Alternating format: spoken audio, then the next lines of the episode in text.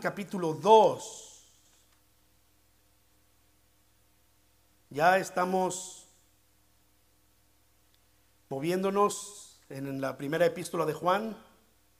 Ahora vamos al capítulo 2, los primeros dos versículos. En alguna forma los primeros dos versículos están muy relacionados con el capítulo 1, así que la idea del capítulo 1 va a continuar todavía en esos primeros dos versículos del capítulo 2. Yo incluso encuentro una relación muy cercana en el resto del capítulo 2, eh, eh, particularmente versículos 3 al 11. No me voy a adelantar porque ahí quiero estar la próxima semana, pero la serie está pensada en en, este título, viviendo en la luz, puesto que Juan ha dicho Dios es luz y nos ha comprometido a, a decir que como Dios es luz, entonces nosotros somos llamados a vivir en la luz. ¿Verdad? Yo no sé si usted ha escuchado esta historia de ah, Napoleón estaba con su ejército apostado en, un determinado lugar, recuperando sus fuerzas, listos para seguir en sus batallas. Y de pronto se encontró con que había un soldado que estaba dando ciertos problemas. Así que fue a, ver de qué se trataba y, y al platicar con él averiguó que se llamaba igual. También se llamaba Napoleón. Y entonces le dijo, ¿qué es lo que pasa, soldado? Usted está entrenado para dar 100% de usted. No hay lugar aquí para flojos. No hay lugar aquí para cobardes. Este es el ejército. Y el hombre empezaba a reconocer sus actitudes y, bajaba la cabeza y, al final eh, eh, Napoleón le dijo, bueno, a final de cuentas, hagamos algo. O te cambias de nombre o cambias de actitud. Porque no puedes andar por la vida con esa actitud y llamándote igual que yo. Me pones en aprietos. Me avergüenzas. Porque cualquiera se puede confundir oh, mira, Napoleón está haciendo esto y van a pensar que soy yo. Así que o cambias de actitud o te cambias el nombre.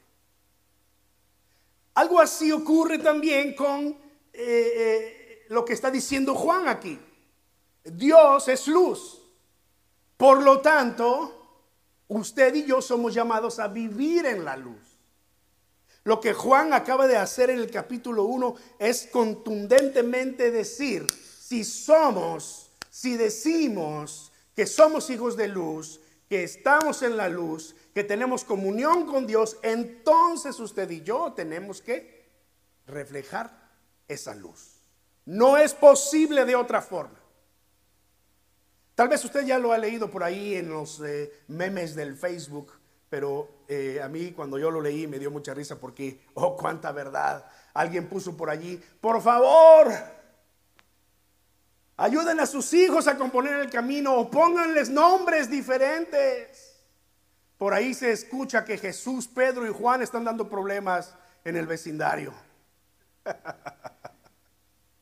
Oiga, y es cierto, ¿no? Este, nos ponen nombres bíblicos y después resulta que Pedro, Jesús, Juan están dando problemas en el vecindario. ¿Quién fue? Jesús. Usted sabe, ¿no? Allá en Latinoamérica es, eh, común ponerle Jesús a, los, a las personas, ¿no? Eh, ponerles Emanuel, por ejemplo, un hermano mío se llama Emanuel, hermano mío. Entonces le digo, hey, te queda el paquete, te queda grande para, ¿verdad? Así que, se le ganas, mi hijo, porque estás avergonzando el nombre, ¿no? Eh, este, y es abogado, entonces imagínense. este, pero el punto es el mismo. La idea que Juan tiene aquí es, Dios es luz. Y como es luz es santidad. Y si nosotros decimos que tenemos comunión con Él, y si nosotros decimos que, que le amamos y le conocemos, entonces Debemos vivir en la luz. Por eso eh, yo titulé a esta serie Viviendo en la luz, porque cada vez que vengo a las escrituras en estos versículos, es un llamado que encuentro para vivir en la luz, caminar en la luz. Sé que en esta eh, sociedad contemporánea es un verdadero desafío vivir en la luz, pero este es el llamado y no se puede rebajar. Más bien, reconocemos que nos falta, decía Pablo en Filipenses capítulo 3, no es que ya sea perfecto, no es que ya lo alcancé, pero me estoy esforzando lo que me corresponde, estoy buscando al Señor, quiero conocer al Señor. Fíjese, el apóstol Pablo, el que ha sido llamado por algunos escritores el león de Dios el apóstol Pablo se atreve a decir que quiere conocer a Dios para alcanzar esa gloria que el Señor tiene para él. Y si el apóstol Pablo se atreve a decir que quiere conocer a Dios, que todavía no conoce del todo a Dios, pero ahí está cerca de Dios para conocerlo, ¿dónde quedamos usted y yo? Díganme. ¿Dónde quedamos usted y yo?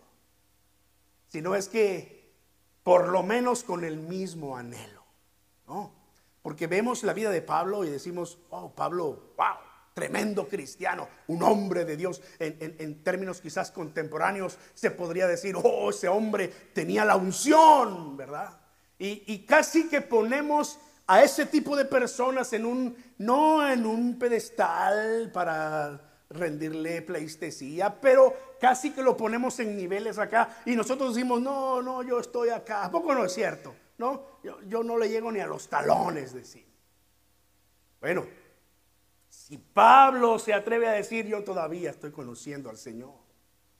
No lo he alcanzado todo, no, no me falta todavía mucho. Pues usted y yo debemos tener ese mismo anhelo. Es lo que Juan está diciendo aquí. Pero en el capítulo 2, él, él va a dar una enseñanza más específica. Vamos a, encontrar en el capítulo 2, en los primeros dos versículos, una declaración de aquellas que, que se tienen que decir y tienen que ser claras, pero Juan lo hace con la intención de no ser malentendido. Porque ha terminado el capítulo 1 diciendo que todos somos pecadores, que todos fallamos de alguna forma. Por más que nos ponemos metas eh, eh, eh, buenas, por más que tenemos propósitos santos, por más que tenemos anhelos de llegar a alturas y, y una calidad de vida que agrade a Dios, en algún momento tropezamos y fallamos. Y Juan dice, si decimos que no hemos, no hemos pecado, pues nos engañamos a nosotros mismos. Eso es el versículo 8 y luego en el versículo 10 dice, pero si decimos que no hemos pecado, no solo nos engañamos, pero decimos que Dios es un mentiroso, porque Dios es el que ha dicho, todos han pecado y todos necesitan de mi gracia perdonadora. Pero entre el 8 y el 10, Pablo dice aquí, y es un texto al que vamos a regresar al final de esta mañana, si confesamos nuestros pecados, Él es fiel y justo para perdonar nuestros pecados y limpiarnos de toda maldad. Entonces la semana pasada cerrábamos la reflexión bíblica con este llamado. ¿Hay algo que tenemos que confesarle al Señor? Y estar a cuentas con Dios. Cuentas cortas con Dios estar listos para el día en que Él venga por nosotros. Que Cristo aparezca en las nubes por nosotros y que ese día podamos levantar nuestra cabeza y decir, yo estoy listo, Señor. Tú eres mi Salvador. Tú me has perdonado de mis pecados y has lavado mis vestiduras. Y estoy listo para entrar en tu presencia.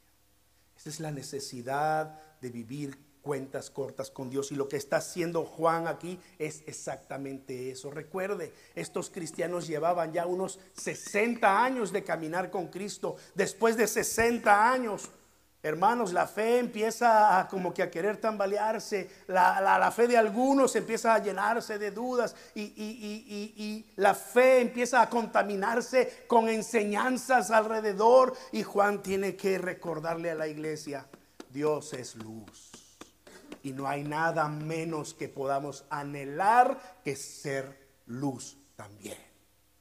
Por eso habla del pecado. Por eso habla de fallar. Pero siempre que habla de fallar y habla del pecado, Juan abre la puerta de la esperanza y dice, pero si nosotros confesamos, entonces el Padre nos perdona. Y alguien, alguien dijo por allí eh, algo muy cierto. El único pecado que Dios no puede perdonar es el que no se confiesa. Ahora, sí, eh, eh, este es otro tema, ¿no? La, eh, blasfemia contra el Espíritu Santo, en donde la misma palabra de Dios dice, yo ni aconsejo que se pida por ese pecado. es otro tema, es otro tema. Pero, ¿cómo puede el Señor perdonar un pecado que no se reconoce? ¿Cómo puedes tú recibir perdón por una falta de la que tú no quieres aceptar, la que tú no reconoces, no estás dispuesto a aceptar y no estás dispuesto a confesar. A final de cuentas, aceptar esa falta y confesar ese pecado es señal de humildad. Lo contrario, entonces, es soberbia. Aquellos que dicen, yo no he pecado, yo no peco, yo no fallo, pues recuerda, aquel que está en esa posición ya está cometiendo por lo menos dos, ¿no? Orgullo y mentira. Orgullo y mentira. Ahora vamos a, a este capítulo 2, primeros dos versículos, porque Juan va a hacer una declaración para explicarse bien. Ha hablado acerca de que todos somos pecadores y no quiere ser malentendido. Por eso estos dos versículos. Mira conmigo allí. Para aquellos de ustedes que de pronto se, preguntan qué versión de la Biblia yo tengo aquí, yo tengo la Reina Valera actualizada. Reina Valera es la Biblia tradicional en Latinoamérica, eh, pero esta versión actualizada tiene una revisión en el 2015. Lo que han hecho es quitarle la tradición castellana, el, el vosotros, ¿verdad? Y ha puesto ustedes el sois y ahora ha dicho son. En el Antiguo Testamento ha seguido la tradición hebrea no mencionar el nombre de Dios, sino poner Adonai o el Señor. Por eso vamos a leer nosotros en el Antiguo Testamento cada vez que se refieren a Dios, Señor, el Señor. Algunas veces se va a mencionar Dios, principalmente en Génesis, pero particularmente el Señor. Quizás de pronto usted diga, pues qué versión está leyendo porque es diferente a la mía. Bueno, es solamente una aclaración. Aquí está lo que dice la escritura. Hijitos míos, estas cosas les escribo para que no pequen. ¿Ah? Punto. Recuerde que la escritura está escrita, está revelada en una forma que no guía a error. Y Jesús dijo que ni una tilde, ni una letra, ni absolutamente nada de esto pasará, que todo se cumplirá. Entonces, pongamos atención a los puntos y las comas y, las exclamaciones y los dos puntos y todas estas cosas.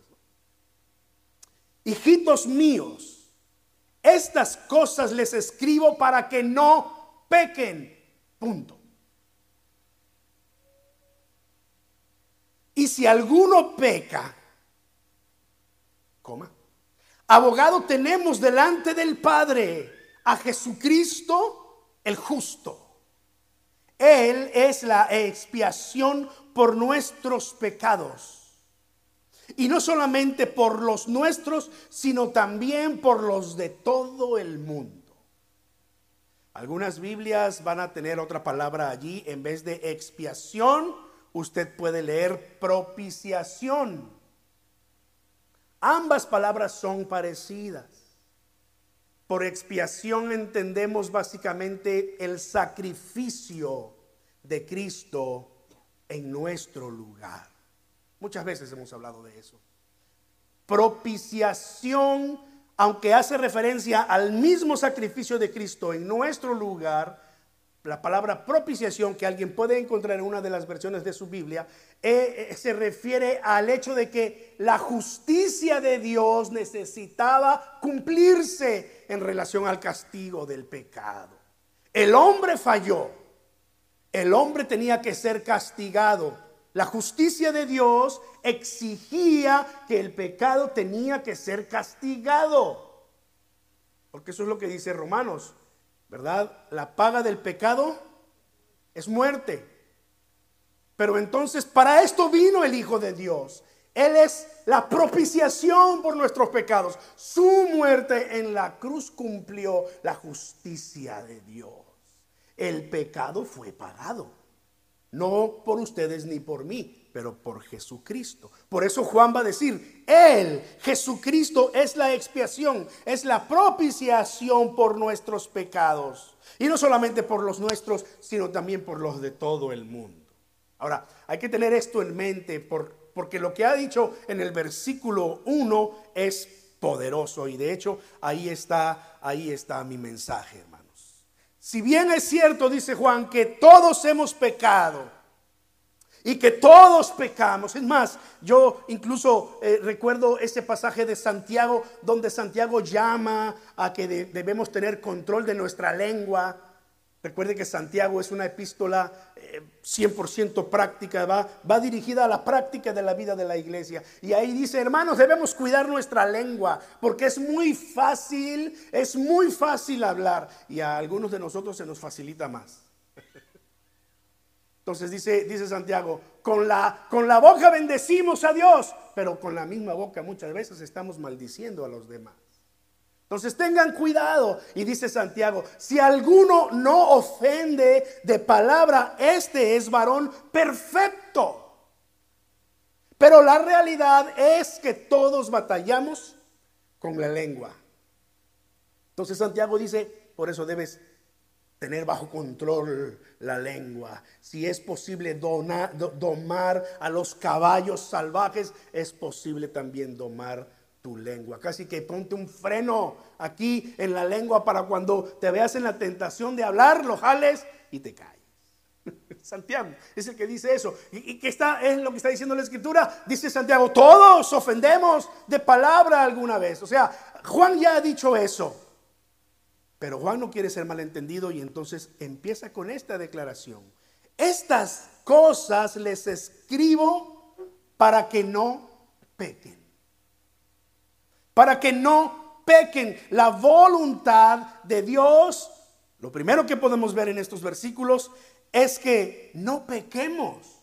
No le fallemos. Dios no es que, eh, como sabe que somos débiles, Él dice, bueno, pues haz lo que quieras, no te preocupes. No, el deseo del corazón de Dios para cada uno de nosotros es lo que Juan acaba de declarar aquí.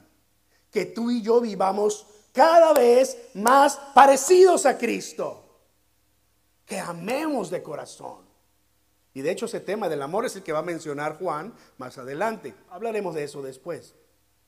Pero eh, eh, Juan está haciendo esta declaración contundente. Le ponen un punto, hijitos míos, estas cosas les escribo para que no pequen. Punto. El propósito de esta carta de Juan a la iglesia es que si bien entienden que todos fallamos, pero hay gracia perdonadora del Señor, el propósito de Él es que entendamos que no debemos fallarle a Dios. Dios no nos llama a fallar. Dios nos llama a ser luz. Y Dios nos llena y nos capacita con su poder para que usted y yo seamos luz. Son las mismas palabras que el apóstol Pablo escribe en Primera Tesalonicenses capítulo 4 eh, versículos 3 y 7. Déjame eh, leerlos por ti. Dice aquí, ya saben cuáles son las instrucciones que les dimos de parte del Señor Jesús.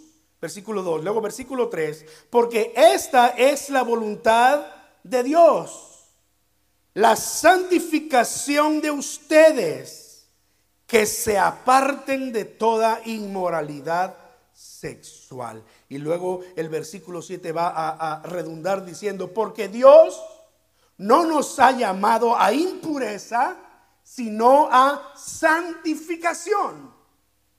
El llamado de Dios, la voluntad de Dios específica es hacer santos. Es a vivir en la luz.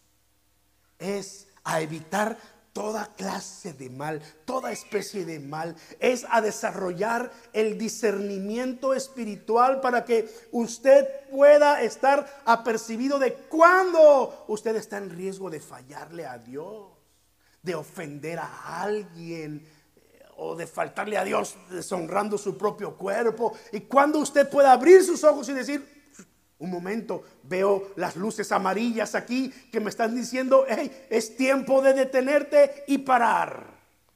Esa es la voluntad de Dios para nosotros. Y Juan le pone punto. O sea, aquí no hay discusión. Aquí no hay eh, chance de y, y un poquito. No.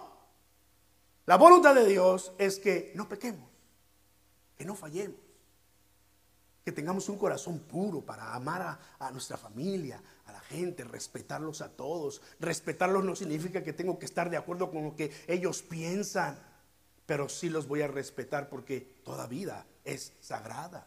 Todas las personas son dignas de mi respeto. Entonces, es el llamado que Dios me hace. Y Pablo, eh, Pedro, Pablo, Pedro, Juan, Juan quiere ser bien entendido aquí. Por eso es que pone estas palabras muy claras.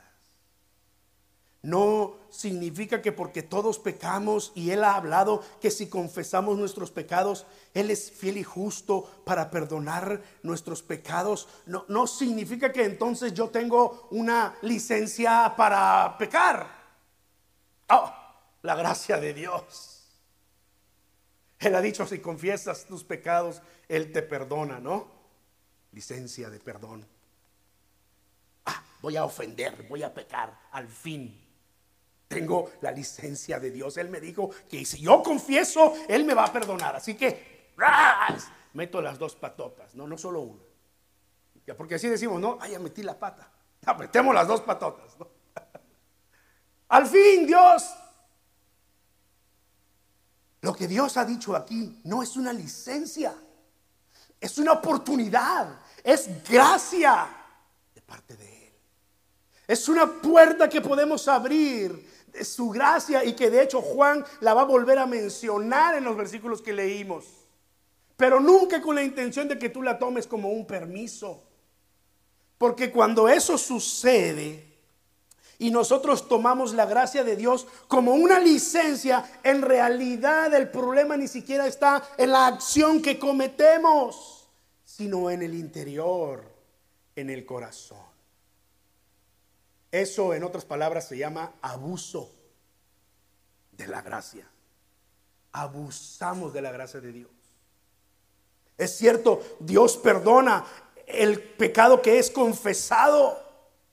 Si confesamos nuestros pecados, Él es fiel y justo. Pero yo me pregunto si una persona toma esto como una licencia para ofender, para pecar, para fallar, y, se mete voluntariamente allí y vive de esa manera una y otra vez, ¿será que esa persona está en verdad considerando la gracia que ha recibido de Dios?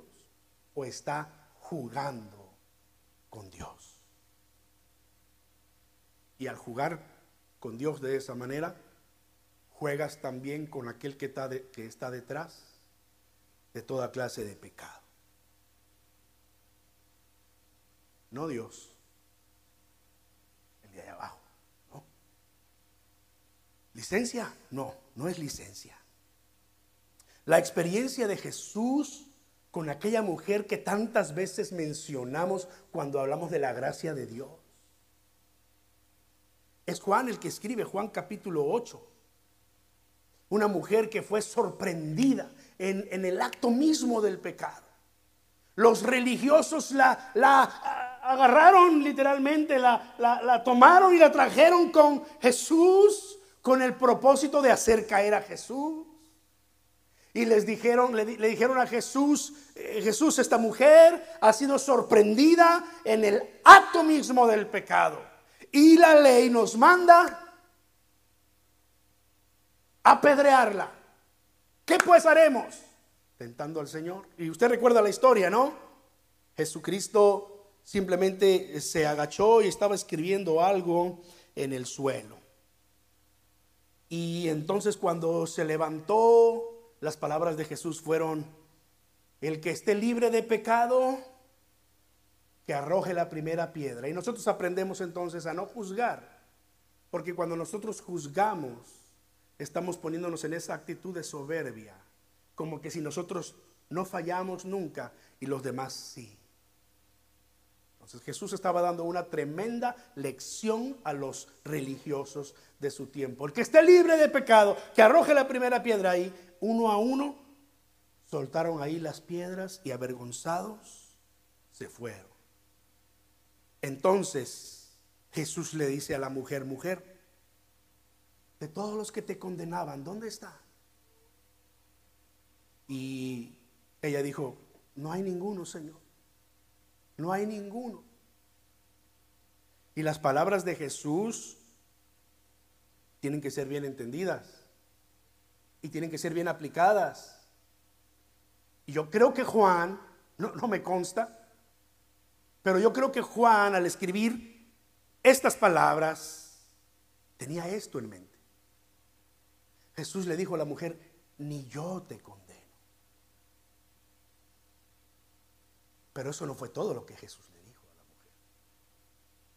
¿Qué le dijo después? Si ha leído usted ese texto ahí en Juan 8, 10 en adelante. Vete y no peques más. Vete y no peques más. Punto. Porque es que muchas veces nos quedamos en la primera declaración de Jesús. Ni yo te condeno. Y ahí paramos. Y, claro, yo, yo soy de los que eh, disfruta la gracia de Dios.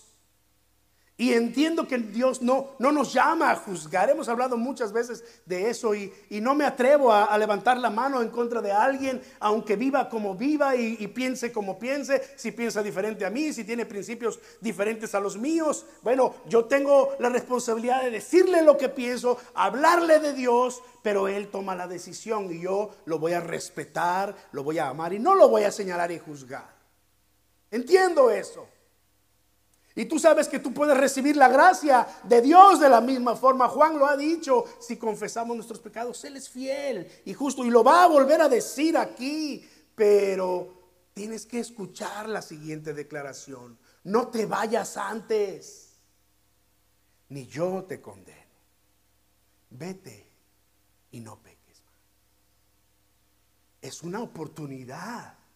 La gracia de Dios es una oportunidad de estar bien con Él de tener cuentas arregladas con Él.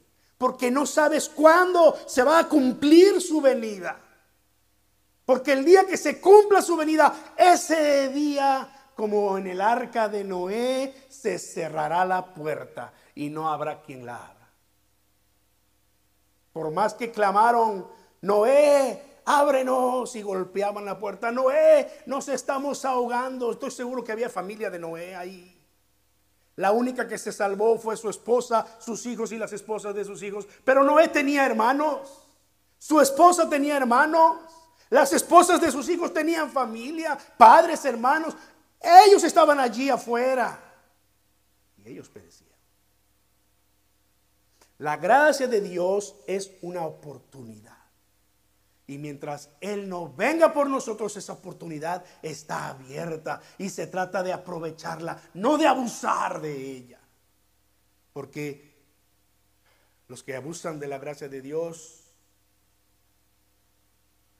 sus conciencias empiezan a encallecer, a endurecerse, y después ya no sienten la voz del Espíritu Santo cuando les llama al arrepentimiento. Después ya no oyen después ya no son sensibles. Es el problema del abuso. Estas cosas les escribo para que no pequen. Vete y no peques más. Oh, pero gracias Señor que allí no termina el mensaje. Hay dos cosas aquí y termino con ellas porque el tiempo nos, nos ganó. La primera de ellas es que Juan, aún haciendo esta declaración contundente, estas cosas les escribo para que no pequen. Claro, no lo está haciendo con la actitud que yo lo estoy diciendo. Juan era, era, era conocido por el discípulo amado, el discípulo del amor. ¿Verdad? Y Juan habló con mucho amor. Pero voy, voy para allá ahora. Pero mira, y si alguno peca, ¿qué dice después ahí? abogado tenemos delante del Padre a Jesucristo el justo. Mira, ahí es donde muchos teólogos, muchos biblistas, muchos expertos topan con pared porque no, no podemos alcanzar a, discernir, a, a medir la grandeza del amor y la misericordia de Dios. Somos a veces tan eh, pero tan exigentes en esta primera declaración, no pequen, no pequen y, queremos que la gente ande así derechita, ¿no? Y, a veces ni nosotros andamos así de derechitos, caray. Pero Dios, recuerda, la gracia de Dios es una oportunidad. Ya lo dijo en el capítulo 1. Eh, no digan que no pecan, todos pecamos. Pero si confiesas, Dios te perdona. Luego dice, esto les escribo para que no pequen. Pero si alguno peca, tienes alguien que te defiende. Tienes alguien que aboga por ti ante el Padre. Y no dice eso la escritura, que nuestro Señor Jesucristo está a la diestra del Padre intercediendo por nosotros. Juan lo va a decir y no solamente en estos versículos, pero uh, ya verá usted cuando vayamos avanzando en esta primera epístola de Juan, una y otra vez, Juan nos va a recordar que la gracia de Dios, el amor de Dios, la misericordia de Dios es, como dicen los salmos, eterna. No la alcanzamos a medir. Lo más acercado al corazón de Dios que puedo entender es el corazón de mi madre, de mi propia madre. Y tal vez sea la experiencia que usted haya tenido con sus padres, tal vez no. Pero yo recuerdo mi hermano mayor, era una fichita en toda la extensión de la palabra. Una fichita, ¿no? De esos que mi mamá tenía que decirle a sus amigos a las 3, 4 de la mañana que llegaba amárrenmelo a la cama. Porque no sabemos después si vamos a amanecer vivos aquí hoy. Amárrenmelo a la cama. Entonces mi hermano varias veces despertaba amarrado a la cama. Tomaba, se drogaba, hacía esto, hacía el otro. Entonces, mi tío venía y le decía a mi mamá, mi tío vivía ahí a un lado, venía y le decía a mi mamá, ya córrelo. Y nosotros, mis hermanos, de pronto también, ya córrelo de la casa. ¿A, poco no han visto estas escenas otras veces, no? Ya córrelo. ¿Y sabe qué hacía mi mamá? La imagen que yo tengo de mi madre es todas las madrugadas arrodillada en la cama orando. Y lo recuerdo en mi cama. Estoy seguro que lo hacía con mi hermano, con mi hermana. Ya años más tarde mi madre nos decía, cuando yo lavaba la ropa de tu hermano, yo oraba por él. El corazón de una madre es lo más cercano que puedo entender el corazón de Dios. Porque los religiosos son fáciles en señalar y decir, ya, pecador, estoy hasta aquí de su pecado, ya córrelo. Pero el corazón del Padre es si tú confiesas tu pecado. Tienes un abogado que te defiende. Presenta tu caso delante de Dios. Hay alguien que está a tu favor. La misericordia de Dios es nueva cada mañana, dice la escritura en Lamentaciones 3. Cada mañana se renueva. O sea, tú fallas hoy, te vas a dormir y mañana que despiertes, la misericordia de Dios se habrá renovado para ti. Es la, es, este es un amor extravagante, dijo dijo ahí alguien poéticamente hablando. No es fácil de entender. Juan, Juan declara, este los escribo para que no pequen. La voluntad de Dios es que ustedes vivan en la luz, pero si alguno ha fallado aquí, hay una puerta que se puede abrir para ti. Abogado tenemos para con el Padre. Él es la expiación de nuestros pecados. Él ya pagó por tus pecados. Y no solamente por los tuyos, por los de todo el mundo. Jesucristo, abogado nuestro. Por último, soportenme unos tres minutos más, por favor. Mira cómo empieza Juan hablando en el versículo 1. Juan 2.1. ¿Cuáles son las primeras dos palabras que Juan menciona allí? Hijitos míos. Literalmente en los versículos, en, los textos originales más antiguos de las escrituras, aquí en Primera de Juan, se va a leer exactamente igual. El hijos está en diminutivo. Hijitos míos. Y esto nos habla del corazón de Juan al momento de estar exhortando a la iglesia. No es que les va a caer a, martillazos. Dejen de pecar, dejen de pecar. No, eso a veces hacemos los predicadores. Agarramos a bibliazos a la gente, ¿no? algunos de ustedes a veces les tengo que dar más bibliazos de la cuenta. Todavía no, y espero que no haya motivos. Pero Juan, el discípulo del amor, el discípulo que entiende bien el amor y la paciencia que se debe tener, se dirige a la iglesia de una manera afectuosa, cariñosa, hijitos, con ternura. Nosotros estamos acostumbrados a utilizar el diminutivo con ese, con ese propósito. Me voy a comer un panecito. Cuando queremos bajar la intensidad de comerse un pan. Un cafecito. ¿No es cierto? Usamos el diminutivo con ese propósito, ¿no? De, bajar la intensidad. Mira el corazón de Juan aquí. Hijitos. Son palabras que denotan ternura. Juan está a punto de hacer una declaración contundente, pero no, no lo escribe, no lo dice eh, como que reclamándole a la gente.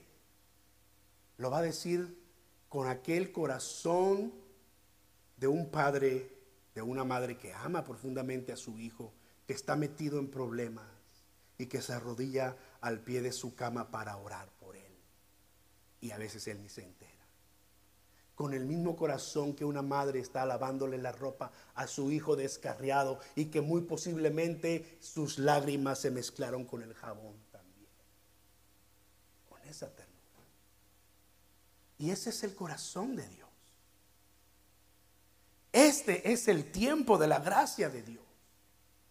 Pero la Biblia nos dice que va a venir un día en el que esta gracia se cerrará en esta tierra. El Espíritu Santo será quitado. Ya no habrá quien redarguya a la persona de sus pecados. Y entonces la venida del Hijo del Hombre, la venida del Hijo de Dios, se va a consumir consumar. Se va a consumar. Y en ese momento, los que se hayan quedado, se quedarán con la puerta de la gracia cerrada. Pero mientras, mientras Él aún no viene, dice, dice Pedro, Él está esperando porque no quiere que ninguno perezca, que todos procedan al arrepentimiento, que todos reconozcan, que todos tengan oportunidad de venir y decirle, madre, perdóname, como mi hermano lo hizo con mi madre un día. Gracias a Dios mi hermano fue rescatado. Gracias a Dios mi hermano fue levantado. Pero el Señor está esperando entonces que todos nosotros vivamos cuentas cortas con Él. Si alguno ha pecado, abogado tenemos para con el Padre. Y gracias a Dios ese abogado es Jesucristo. El mismo que le dijo a aquella mujer, ni yo te condeno. Es el mismo que hoy te llama a ti a vivir en la luz. Vete y no peques más. Cierra tus ojos conmigo. Oremos juntos, hermanos. Padre Celestial, en esta mañana oramos delante de ti, Señor, con todo nuestro corazón y te decimos, mi Dios, gracias por la oportunidad que tenemos en ti. Gracias por la oportunidad que tú siempre tienes para nosotros en este tiempo de la gracia. Nos llamas a vivir en la luz. Pero también nos recuerdas que tú eres un Dios misericordioso que abres tu corazón para brindarnos tu perdón, tu amor. Señor, yo oro en esta en esta mañana por tu iglesia, Oro por aquellos que nos escuchan. Oro por todos aquellos que nos escucharán. Oro para que eh, ellos puedan escuchar la voz de tu Espíritu Santo llamándoles a vivir en la luz como tú eres luz. A vivir en pureza. A vivir en amor. A vivir en la santidad. Señor, ayúdanos. Es lo que deseamos en lo más profundo de nuestro corazón. Danos tu gracia en el día a día, que estemos enfrentando los desafíos eh, en el mundo, eh, que estemos enfrentando las tentaciones del adversario, que estemos luchando contra los deseos de nuestra propia carne. Ayúdanos, abogado. Gracias por estar a nuestro favor. Señor, que esta semana sea una semana de bendición para nosotros. Que en medio de las luchas podamos ver la victoria. Que en medio de las pruebas incluso podamos levantar nuestros brazos y decirte, yo te alabo en todo tiempo, Señor. Pero también que podamos celebrar tus bendiciones y las victorias que nos des. Hasta que nos vamos a ver, Señor. En el bendito nombre de nuestro Señor Jesucristo. Amém.